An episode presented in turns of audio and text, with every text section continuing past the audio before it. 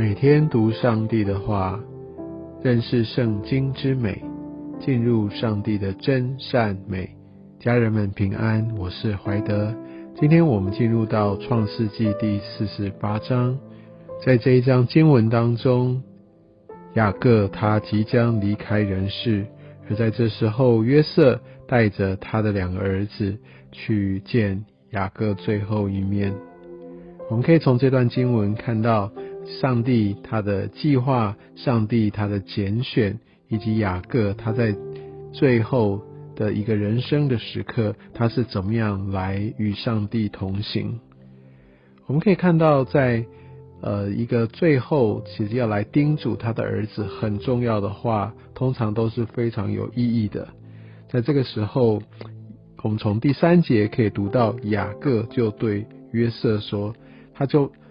把神的带领，神怎么样给他一些的祝福跟应许，就来跟约瑟所说，某种程度也是在传承神所给他这样的一个应许，而且他说：“我必使你生养众多，成为多民，又把这地赐给你的后裔，永远为业。”然后他就继续说第五节，其实非常的关键。他说：“你在埃及地，就是约瑟他的两个儿子以法莲跟马拿西。他说这两个儿子是我的，正如流便和西缅是我的一样。雅各在这边所传达的信息，就在于就说他要让约瑟的两个儿子提升到他自己儿子的一样位分。”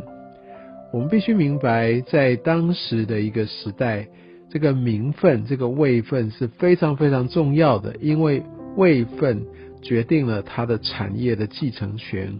位分决定他在家族当中的一个地位。其实，在当时，其实人的所有的一个价值都取决在他的位分，这是一个很重要，我们需要好好了解的一个背景。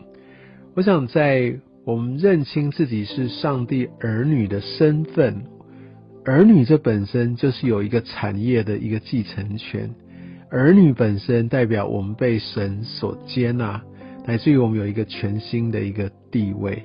所以很多人觉得，或者说，哦，对，我是上帝的儿女，所以我就是很被爱，然后我在家族里面，然后就可以受宠。我想这是用用人用现代的观念去想，其实这个相对于在古代，这个是非常关键的，因为你有儿子的这样的一个名分是非常非常重要的，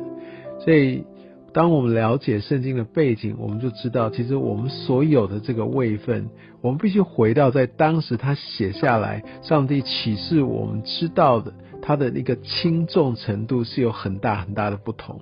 我为什么会在这边这样强调？是我们有的时候会用我们现在的观点去诠释，乃至于在很多关键的一个呃一个认识上面，也许我们。反而轻忽了我们被赋予、我们所被给予的这样的一个名分、这样的一个位分，这是一个产业得着产业的一个很重要、很重要的一个关键。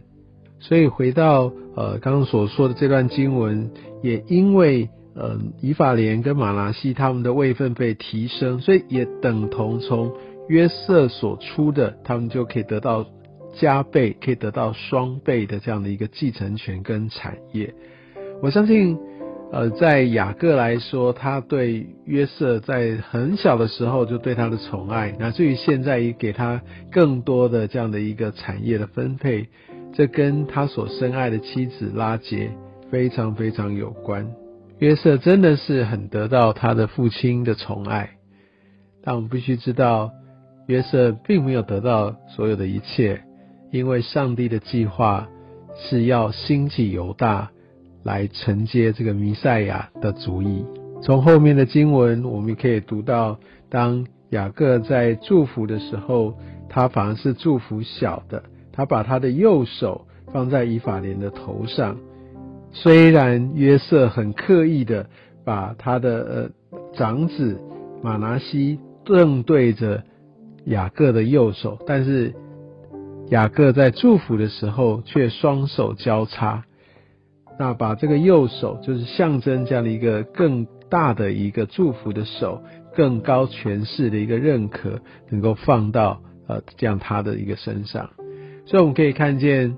人的计划。往往跟神的计划当不一致的时候，神还是按照他的心意不断的在推动。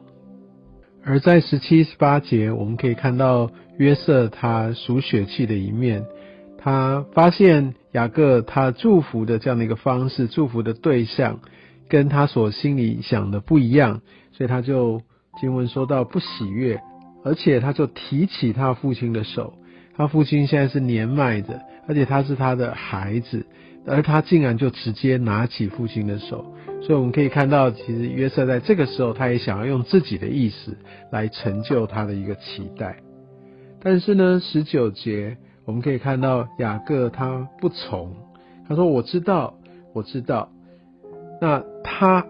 我们可以知道雅各这个时候啊，已经是垂暮之年，其实。过没多久，他就死去了。所以，当他的手被他的儿子这样移动的时候，其实他应该也是很吃力。